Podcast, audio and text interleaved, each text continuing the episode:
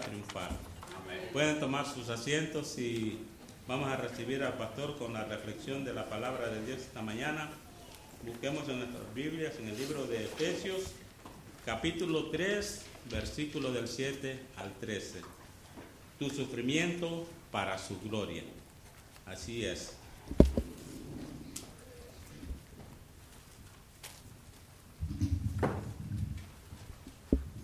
Ah, próximamente, al terminar el sermón, estaremos, mira, estaremos observando la Santa Cena. Al entrar estaban los elementos y invitamos a todos aquellos que ah, son salvos y son bautizados a, participar ah, de la Santa Cena. Y si estás interesado, y, le puedes hacer seña a alguien y alguien te puede traer o puedes salir y agarrar los elementos que están ahí a la puerta. El domingo pasado tuvimos en la tarde uh, una presentación del ministerio en España que están haciendo mis padres.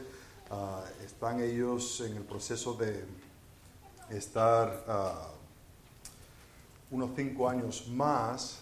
se les dio la oportunidad para estar cinco años más sirviendo al Señor. Entonces estaban presentando su ministerio. La verdad que era bastante bonito que uh, tantos trajeron galletas y uh, hasta chur llegaron ahí, había de todo. Eh, y pues era bastante lindo la, uh, el servicio, la comunión entre los hermanos. La verdad agradezco muchísimo que hayan venido y escucharon y compartieron galletas y tal y cual. Es, hay una oportunidad de que el 13 al 21 de noviembre, ah, para aquellas personas que, quieran, que sienten que Dios le está eh, enviando para ir, eh, eh, sería un viaje que uno mismo tiene que recolectar los fondos para ir.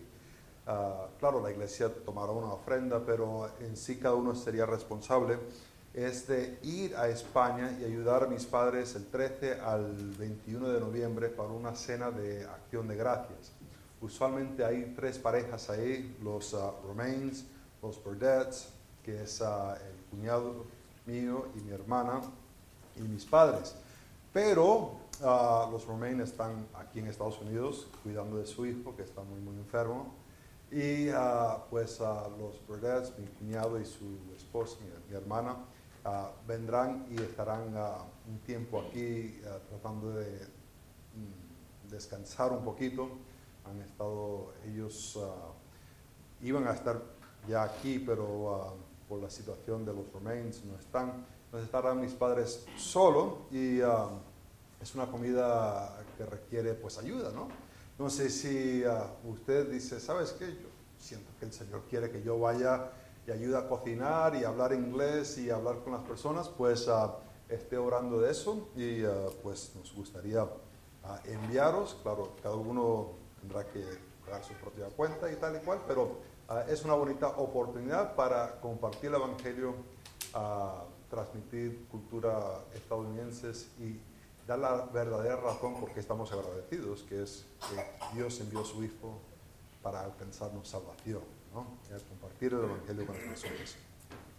Eh, estamos uh, en Efesios capítulo 3, Efesios capítulo 3, y uh, estamos mirando los versículos 7 hasta el versículo 13, 7 al 13. Y si podéis poneros de pie para la lectura de la palabra de Dios, Efesios capítulo 3, 7 al 13.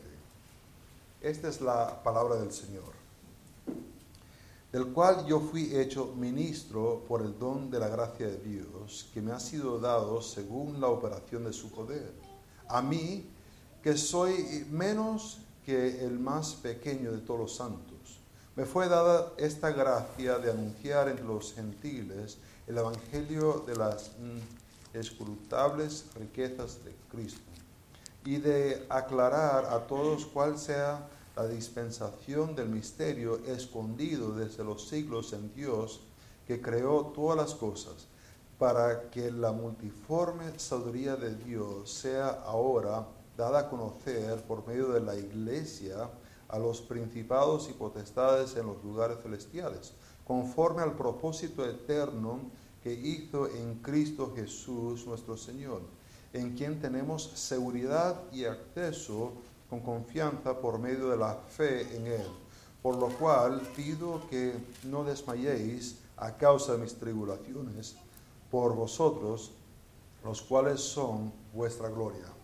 Oremos. Padre Santo, gracias por tu palabra. Gracias que tenemos esta carta porque un buen día una iglesia envió a Pablo y en su tiempo a Bernabé a predicar el Evangelio.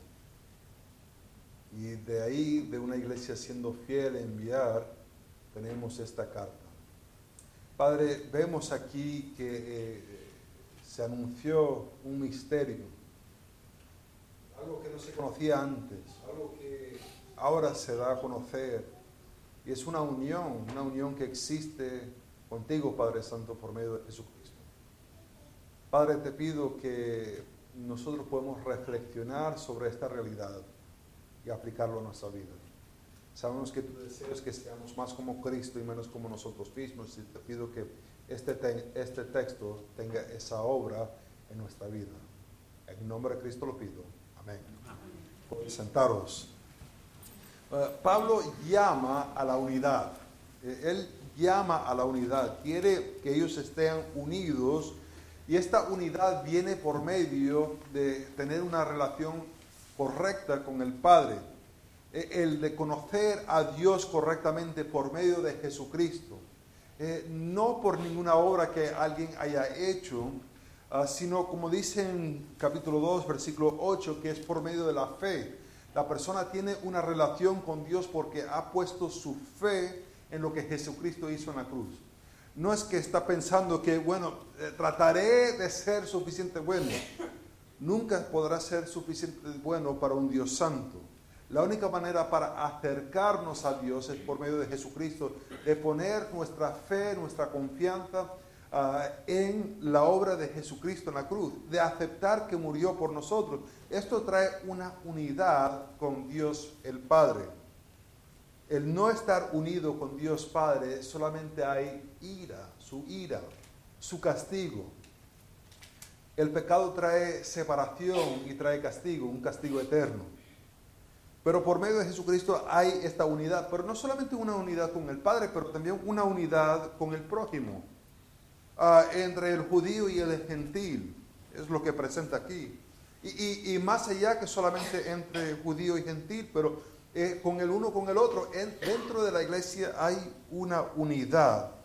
Él ha estado desarrollando este pensamiento que eh, ha estado, es una oración bastante larga que empieza en, capítulo 3, versículo 1 ah, y va hasta el versículo 13. Es toda una, una oración. Y, lo va desarrollando un poco hablando acerca de una unidad que existe por medio de Jesucristo.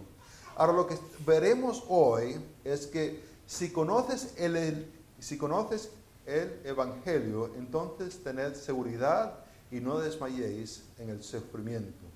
Es lo que vemos esta sección de esta oración presentar, que si conocemos en verdad el Evangelio, si en verdad uh, articulamos, si en verdad lo procesamos, entonces tendremos seguridad y no vamos a estar desmayando ante el sufrimiento.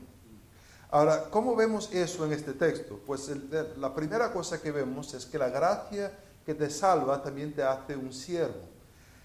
La gracia que te salva también te hace un siervo. Y esto lo vemos en el versículo 7 al 9. E, en este texto dice que Pablo está escribiendo, dice, del cual yo fui, del cual se refiere a lo que viene anteriormente, que es eh, el Evangelio de Jesucristo. De este Evangelio, el cual fue hecho ministro. Eh, es un verbo pasivo, es decir, que él mismo no decidió. No es que fue a una de esas ferias de trabajo donde había trabajos en el petróleo, había trabajos en, las escuelas, había trabajos de cocina y había una sección allá en la esquina donde esto de religiosos. Y él dice, pues uh, eso estar en el petróleo, no sé, parece que todo va a la electricidad y, me voy a quedar sin trabajo. Eso la cocina, estar de pie todo el día, no, no, no, no, no creo que quiero hacer eso. Y, y, después de repente se dio cuenta que ahí en la esquina estaba lo religioso y, y ya sabe que eso de lo religioso es lo más fácil. Solamente trabajan los domingos y los miércoles. Papá, yo me voy para allá. No es que él decidió entrar, sino que fue hecho, se escogió para esto, se le hizo esto. ¿Qué cosa? Un ministro. Esta palabra ministro es también donde se saca la palabra diácono. E, es una persona que sirve, es alguien que sirve ah, de, de manera tal entre dos grupos donde hay una persona y le va y le lleva de lo que tiene esta persona a otra persona. Es la persona que va entre los, dos ah, grupos. Él se ha, hecho, se ha hecho un ministro de qué? Por el don de la gracia de Dios. Ahora, esto por eh, el don de la gracia de Dios, en verdad hacemos eh, la pregunta, Ah, ¿de qué nivel, de qué nivel se le ha hecho ministro? Ah, ah, ¿Hasta qué grado se le ha hecho? Pues al, al, mismo grado que se le ha dado el don de gracia, se le ha hecho el ministro.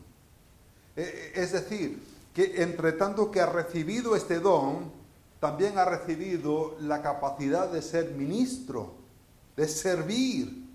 ¿Según qué cosa? Pues se me ha dado según la operación de su poder. Se ha autorizado y se ha dado poder para ser este ministro. Es lo que Pablo está diciendo. De ministrar, de servir, ¿qué cosa? El Evangelio.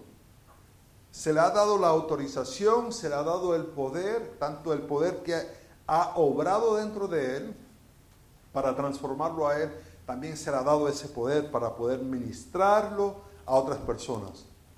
Esa misma gracia que lo salva es lo que lo hace también ser un siervo, un ministro, una persona que va a compartir el Evangelio.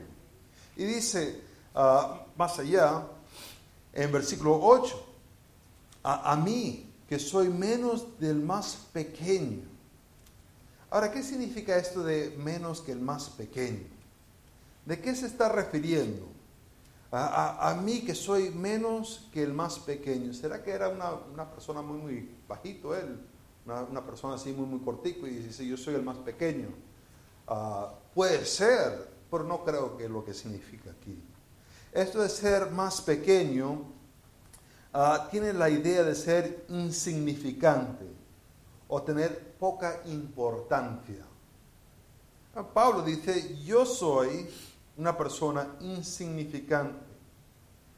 Eh, esta palabra no se usa muchas veces en el Nuevo Testamento, ah, pero donde sí se usa, en una referencia muy similar, se encuentra en 1 Corintios capítulo 15. En 1 Corintios capítulo 15 el contexto es que Pablo está hablando de la resurrección y dice que y si no ha pasado la resurrección, estamos sin esperanza. Si Cristo no ha resucitado entre los muertos, pues van a fe que tenemos. De, nada nos sirve. Estamos perdiendo tiempo. Podríamos estar en casa viendo las caricaturas y en vez de estar aquí un domingo por la mañana. Pero si Cristo sí ha resucitado, nuestra fe no es en vano. Ahora, en este contexto de que está hablando de la resurrección, dice en el versículo 9, porque yo soy el más pequeño de los apóstoles. Y, da la razón porque se llama más pequeño. Dice que no soy digno de ser llamado apóstol porque perseguí a la iglesia de Dios. Aquí en este versículo, a diferencia en Efesios capítulo 3, él da una razón porque él piensa que es el más pequeño. Entre los apóstoles, él es el más pequeño porque él recuerda que había un tiempo donde estaba persiguiendo la iglesia, la iglesia de Jesucristo. iba en pos a buscar personas que hablaban del camino y, quería arrestarlos y, y, ponerlos presos y matarlos si bien se podía dar la oportunidad. Ahora, e, es curioso que Pablo en esta referencia donde se llama el más pequeño entre los apóstoles, está escrito más o menos unos ah, cinco años anterior a lo que está escrito en, ah, en Efesios. Y entre los cinco años que escribe esto y pasan cinco años, como que cambia un poquito la opinión de sí mismo que no es que ese ahora es el más pequeño entre los apóstoles, pero revisando ahora dice que es el más pequeño entre todos los santos. Wow. No se imaginó a mí cuando escribió eso, pero lo escribió bajo la inspiración del Espíritu Santo. Y él dice, mira, de todos los santos que existen, aunque conoce ya él algunos que son bastante malos y escriben sus cartas acerca de ellos, él dice, yo soy el menos que ellos. Unos años después, ya casi llegando a su muerte, más o menos unos 15 años después, 10 años después, escribe Primera Timoteo 1.15. Y en Primera Timoteo 1, 15 dice, palabra fiel y digna de ser recibida por todos, que Cristo Jesús vino al mundo para salvar a los pecadores, de los cuales yo soy el primero. Parece que en su vida su opinión de sí mismo va bajando entre que va conociendo a Dios.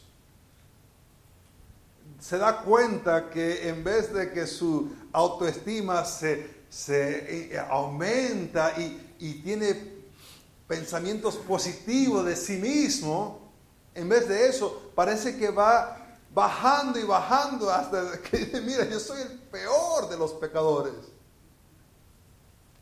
Le dice a ellos, regresando a nuestro contexto aquí, que ah, fue hecho ministro de esto, aunque es el más pequeño de todos los santos. Ahora, ¿por qué es el más pequeño? Pues no, no sabemos, no nos dice con certidumbre. En el contexto de 1 Corintios era que recordaba él lo que hacía antes de ser salvo. Y dice, no merezco esta gracia. Pero aún así, él está sirviendo. Sigue sirviendo. ¿Y qué es lo que está sirviendo? Dice, me fue dada esta gracia de anunciar entre los gentiles el evangelio de las inescrutables riquezas de Cristo. Se le fue dado, no que él fue y escogió hacer esto, sino que se le fue dado. Entre tanto que se le dio el Evangelio a él y él recibió esta gracia, al recibir esta gracia, de repente esto también le hace él ministro, de este Evangelio para anunciar, para proclamar el Evangelio de las inescrutables riquezas de Cristo.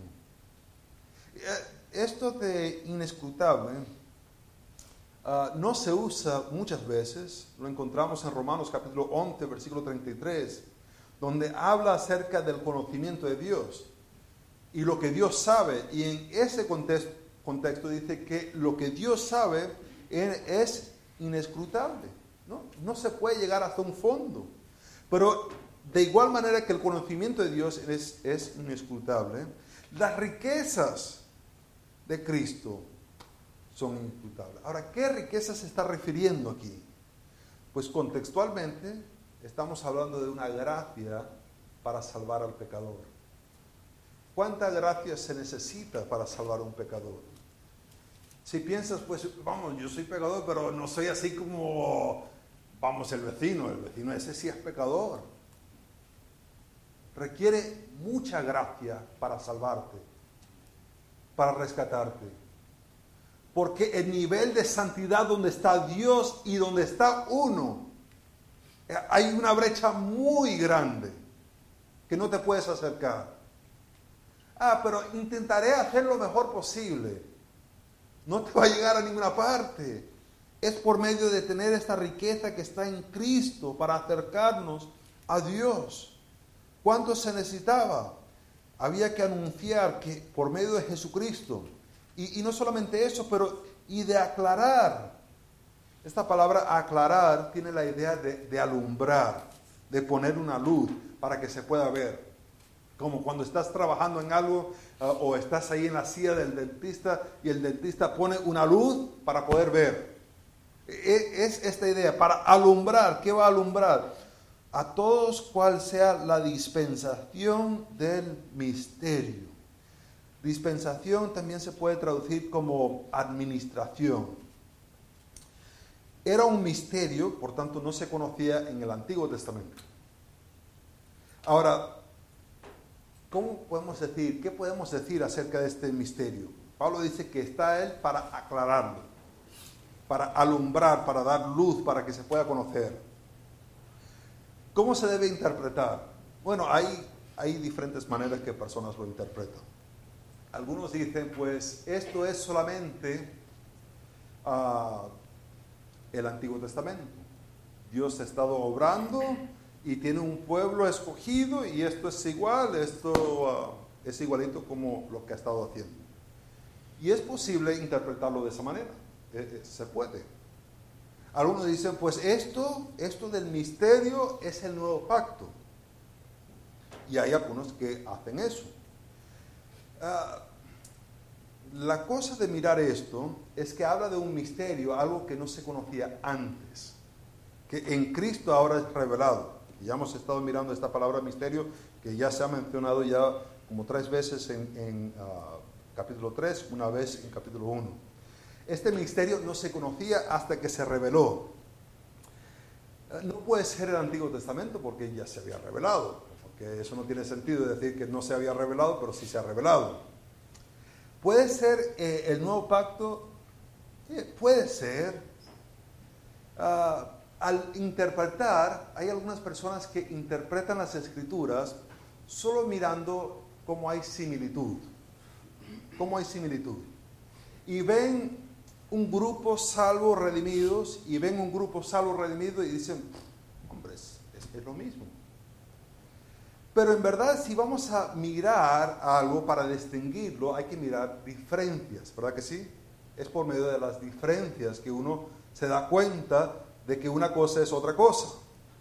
Ah, eh, al mirar diferencias, ah, no aplicaríamos la misma interpretación de ser mirar solamente similitud, por ejemplo, a la doctrina de la Trinidad. Dios Padre eh, es Dios Padre, pero vamos, que también parece que Dios Hijo, ah, deben ser lo mismo porque los dos son Dios. Y Dios Espíritu, pues también es igual. Entonces hay un solo Dios y a veces se quita el sombrero de Dios Padre y se pone el sombrero de Dios Hijo. Pues eso no tiene ningún sentido para nada. Hay tres personas, hay un Dios, tres personas. O digamos la salvación. Abraham puso fe en Dios y le fue contado por justicia. Y pues nosotros ponemos fe en Dios y se nos cuenta como justicia. ¿Es así el evangelio que predicamos? Pues no, porque hay qué cosa, una diferencia, que Cristo llegó y anunciamos. Hay que mirar las diferencias para poder distinguir. Ahora, mirar esto, por ejemplo, si usamos un otro ejemplo, digamos que ah, estás hablando, estamos hablando, y yo digo, ah, no, tenemos ningún Luis aquí, ¿verdad que no? No tenemos ningún Luis, no tenemos ningún Luis. Entonces, uh, sí, mira, oye, escúchate lo de Luis. Digamos que es un hermano aquí. Dice, ah, ¿qué pasó con Luis? Y, hombre, eh, dejó la familia y se fue con otra mujer. Y ¿qué, dice? ¡Uh, madre mía! Sí, y, eso que él era tan, tan, tan interesante con su acento argentino. De repente tú dices, eh, argentino. El Luis que yo conozco tiene cabello negro. Ah, sí, es el mismo. Y, el Luis que yo conozco ah, tiene así piel marroncito. Pues sí, es, él. El Luis que yo conozco nació aquí en Texas. Bueno, el que yo conozco nació en Argentina, pero es igual. Vamos, tienen cabello negro, tienen piel marroncito, son igual. Dicen, no, Son dos diferentes personas. Uno es argentino, el otro es de aquí. ¿Te imaginas si diríamos, pues, el hermano Efraín, escuché algo del hermano Efraín y que no sea de él? ¿Qué hace la diferencia? Las, las diferencias, hay que mirar las distinciones entre el uno y la otra. ¿Qué es esta administración que viene a alumbrar? Es acerca de la iglesia que menciona en capítulo 10. Esta iglesia que va a dar a conocer la sabiduría de Dios. Ahora, esta diferencia es importante mirar porque se va a alumbrar. Si Pablo está alumbrando esto, también nosotros tenemos una responsabilidad de alumbrar. ¿Qué cosa? Lo que está mostrado aquí. Esta nueva dispensación, esta nueva administración. ¿Es el Antiguo Testamento? Hay muchas diferencias para decir que es el Antiguo Testamento. ¿Es el nuevo pacto? Mm, no es el nuevo pacto. El nuevo pacto tiene otras cosas. Es la iglesia. Ahora, en mirar esto, vemos que somos salvos para servir. Pablo se le hizo un siervo para poder servir. Él está sirviendo. Y esto de servir también se nos ha dado a nosotros. No vaya a pensar, pues, está hablando de Pablo. Esto no tiene nada que ver conmigo. Si vamos a 2 Corintios capítulo 5, del 17 al 20, vemos que a nosotros se nos ha hecho embajadores para poder predicar y anunciar reconciliación, para rogar a las personas reconciliados con Dios. Si, pues, si quieres, podemos ir a Mateo capítulo 28, versículo 19 al 20. Si se acuerdan, ¿verdad? No hay que repasar Mateo otra vez. Ah, ver cómo se recuerdan, ¿verdad? Eh, Dios, Jesús nos dio esta comisión de ir y hacer discípulos. ¿A quién? A todas las naciones. Ya tenemos este envío. Ya hemos sido hechos ministros. Tenemos la autoridad y tenemos el poder por medio de Jesucristo mismo.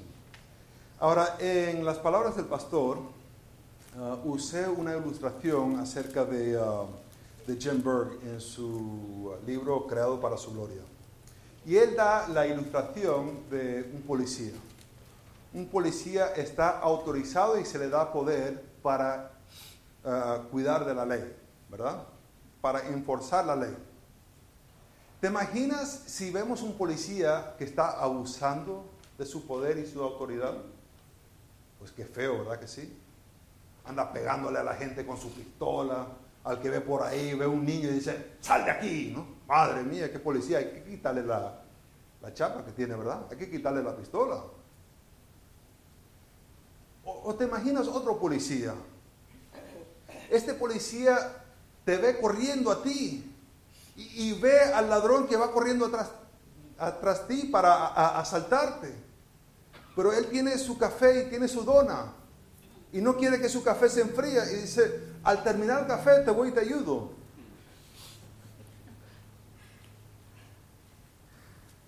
Dice, hombre, te necesito ahora te apures, vale, tranquilo. Yo al terminar, mira, te voy a salvar la vida, tú tranquilo. Uno dice, eh, está siendo bastante egoísta. A nosotros se nos ha dado autoridad y poder para ministrar el Evangelio. No para abusar como aquel policía, pegándole a la gente, siendo grosero con ellos, pero tampoco sentados y dicen, ya, ya luego te voy a compartir el Evangelio. Es, que mira, hace demasiado calor aquí en Texas, hay que esperar hasta febrero.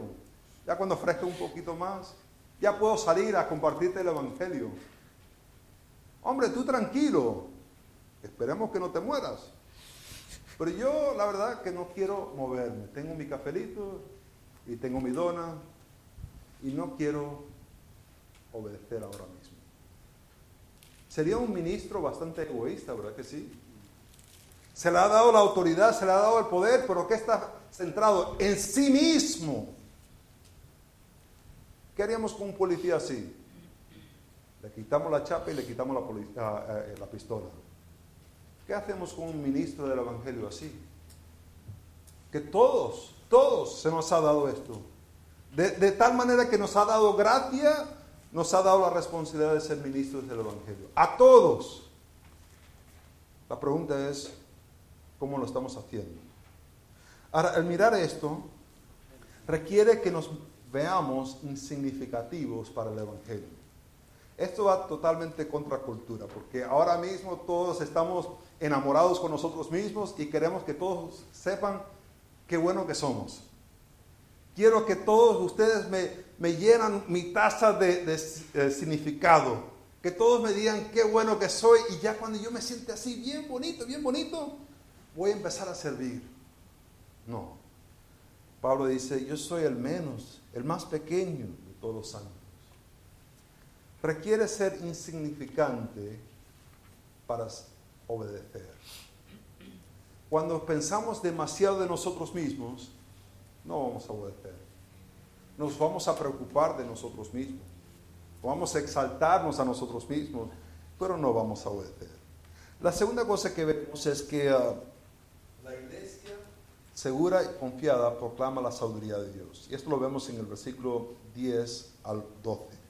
Dice en este texto, ah, empezando con el versículo 10, para que la multiforme sabiduría de Dios sea ahora dada a conocer. ¿Cómo va a ser la sabiduría de Dios dado a conocer? ¿Por qué medio?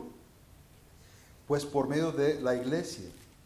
¿Y quién va a ver ah, e, esta sabiduría de Dios? Los principales, principados y potestades en los lugares celestiales. Hay los ángeles mirando y están diciendo, ¿cómo es que tú vas a usar una persona muerta en sus pecados para darte gloria?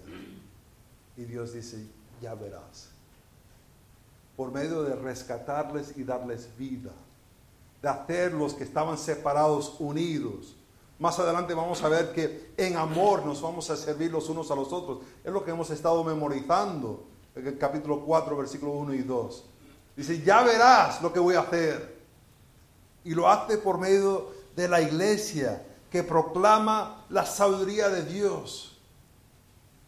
Ahora la pregunta que nos tenemos que hacer es, ¿está nuestra iglesia proclamando la sabiduría de Dios? ¿O estamos proclamando otra? Es bastante difícil proclamar la sabiduría de Dios si hay divisiones. Es bastante difícil proclamar cuando no estamos viviendo para Cristo y estamos viviendo para uno mismo. Cuando estamos viviendo en pecado y no nos queremos arrepentir. Cuando estamos viviendo para uno mismo y dice, ¿sabes qué? No tengo necesidad y no quiero ir a la iglesia. No estamos mostrando. Dios mostrará por medio de la iglesia. Y la pregunta es si nosotros estamos participando en eso o no. Ahora, al mirar esto, no debemos confundir el propósito de la iglesia. Algunos piensan la iglesia es un, es un centro para, ah, para mis niños, para cuidar de mis niños. O algunos dicen, eh, la iglesia es un centro para disipular a mis niños. Es la responsabilidad de los padres de disipular a sus hijos. Algunos dicen, la iglesia es un centro donde da comida o da artículos escolares. Algunos dirán, la iglesia es un centro para yo encontrar mi futuro esposa o esposo. O la iglesia es un centro donde yo encuentro la, la música que a mí me gusta. Pablo dice, el propósito de la iglesia es para declarar, dar a conocer la sabiduría de Dios.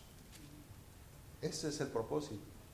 Y eso lo hacemos por medio de la fe y la unidad. También debemos regocijarnos porque como dice en el versículo 12, en quien tenemos seguridad. Esta palabra seguridad tiene la idea de un acceso donde uno puede hablar libremente. Donde uno puede entrar a un sitio y hablar con toda claridad. Esta seguridad de que nadie... Hay seguridad y acceso con confianza por medio de la fe en Él.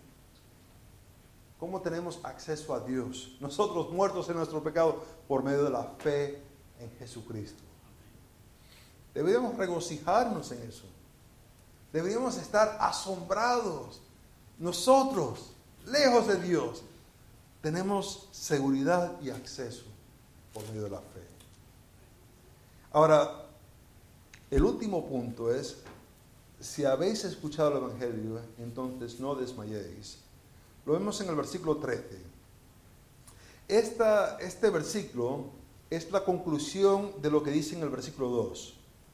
El versículo 2 dice, si es que habéis oído, pone una oración condicional, si habéis oído, entonces, está el versículo 13, es el entonces. Si habéis oído, por lo cual pido que no desmayéis a causa de mis tribulaciones. Si es que conoces el Evangelio, no te vas a desmayar. Esto de desmayar ah, es el, perder eh, la motivación, el entusiasmo, el, el perder la actividad, el de mirar que la cosa es demasiado difícil y decir, no puedo. Dice, no vas a desmayar. Si en verdad has escuchado el Evangelio, si en verdad habéis entendido el Evangelio, en las tribulaciones no te vas a desmayar. Es lo que Pablo le dice. El conocer el Evangelio correctamente te ayuda a enfrentarte a los problemas más grandes. Ahora, estas tribulaciones que vienen es a Él. Pero la implicación es que están mirando las tribulaciones por cual Él está pasando y la implicación es, si a Él está pasando esto por predicar el Evangelio, pues ¿qué me va a pasar a mí? Si Dios deja que Él pase por esta dificultad y esté preso, pues ¿qué me va a pasar a mí? Y dice Pablo, si habéis escuchado, si habéis oído, si habéis entendido acerca de esta administración de la gracia de Dios, no te vas a desmayar. En los momentos más difíciles hay que recordar el Evangelio. Hay que uno mismo predicarse el Evangelio cuando está pasando por esas noches tan oscuras, es el Evangelio que da ánimo a seguir adelante a estar sirviendo al Señor. Si conoces el Evangelio, entonces tened seguridad y no desmayéis en el sufrimiento. Hermanos, vamos a pasar por dificultades. Si Pablo pasó por ellas, pues nosotros también. Excepto en el caso que nos escondemos, nos quedamos calladitos y nos vivimos para nosotros mismos, no, no va a haber dificultad así como vio Pablo. Habrá dificultad de vivir en un mundo, pero no así como Pablo. Pero si vamos a ser obedientes, habrá tribulaciones. Y lo que hay que hacer en esos momentos es recordar el Evangelio. Hay una manera para recordar el Evangelio que es por medio de un símbolo que Jesucristo nos dejó y es el símbolo de la Santa Cena. Un símbolo no da gracia, sino que recuerda de una gracia recibida. Eh, cuando pensamos en un símbolo, pensamos en que está señalando algo, una realidad. Esa realidad es ah, algo que nos enfocamos. El, símbolo de la Santa Cena representa la muerte de Jesucristo. Representa su muerte y que nosotros tuvimos que tomar para nosotros mismos esa muerte para tener vida. Pienso en Juan capítulo 6. En Juan capítulo 6 ah, Jesús está haciendo unos milagros y alimenta a toda una multitud de personas.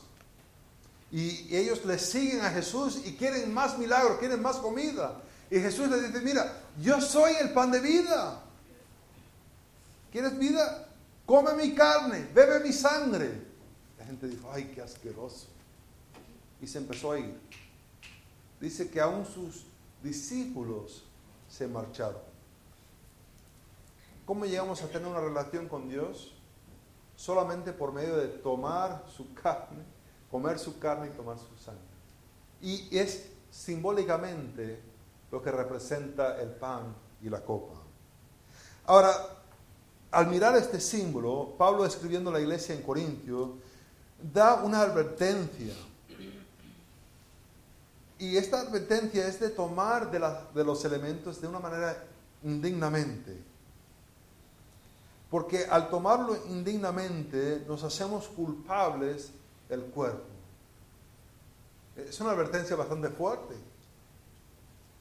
Por tanto, nos dice que debemos examinarnos los unos a los otros para que no seamos juzgados.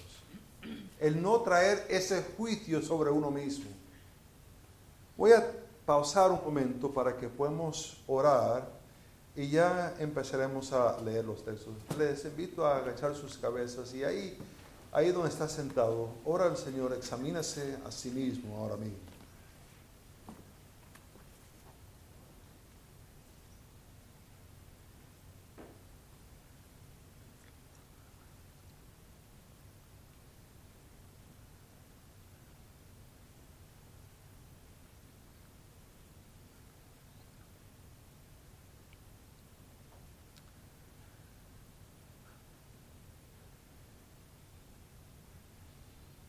Padre Santo, ¿quién puede venir y tomar estos elementos?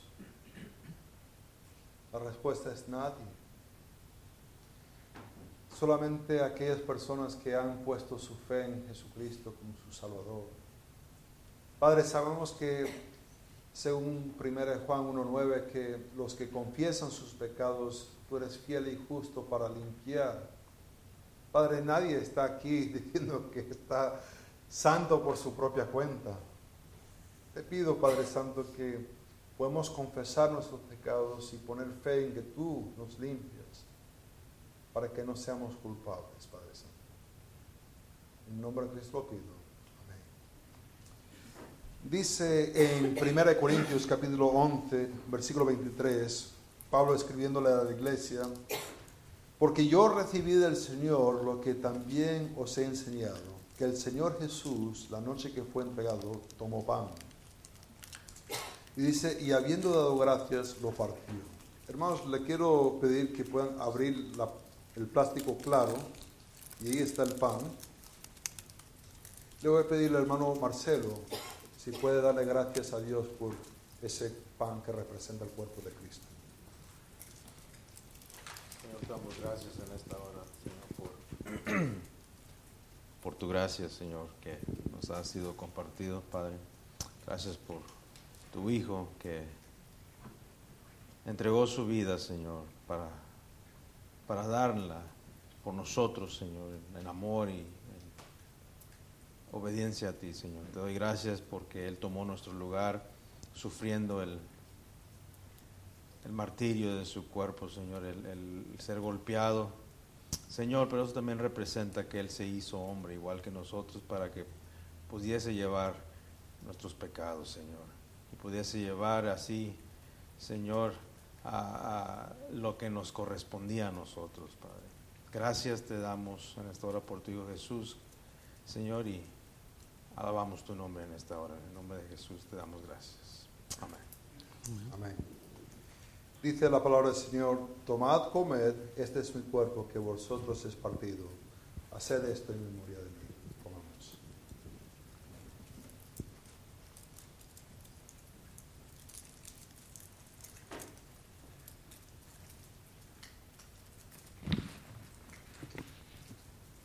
Que sin el derramamiento de sangre no puede haber perdón de pecado. Y la copa representa la sangre de Cristo. Dice que así mismo tomó la copa. Le voy a pedir hermano Rubén si puedes darle gracias a Dios por ah, esa sangre que fue derramada por nosotros. Señor bendito, gracias por estos elementos que nos recuerdan, Señor, tu muerte, pero también tu recepción, tu recepción, Señor. Resucitaste al tercer día. Gracias porque derramaste tu sangre, Señor, y mis pecados fueron limpiados. Fui perdonado de pecados, Señor Jesús, por la remisión de sangre. En aquellos tiempos se hacían pactos y tenía que haber derramamiento de sangre. Y tú derramaste tu sangre, Señor bendito para poder ah, rectificar el pacto y recibir perdón de pecados. Gracias Señor bendito, permite que podamos tomar estos elementos dignamente como lo decía el pastor. Y gracias Señor porque derramaste tu sangre preciosa en la cruz del Calvario. Cristo Jesús, Señor nuestro, oramos. Amén. Amén. Ah, les invito ahora a abrir el plástico morado y dice la palabra de Dios, esta copa es el nuevo pacto en mi sangre. Haced esto todas las veces que la bebieres en memoria de mí. Tomamos.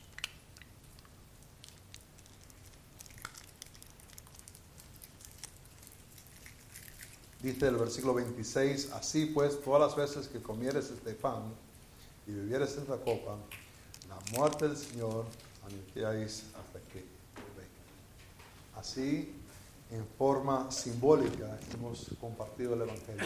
Nuestro testimonio, nuestra necesidad de un Salvador, de tomar nosotros mismos en fe. Ah, dice que al terminar ellos esa noche cuando Jesús instituyó la Santa Cena, que cantaron una canción, entonces le pido al hermano que nos dirija en una canción.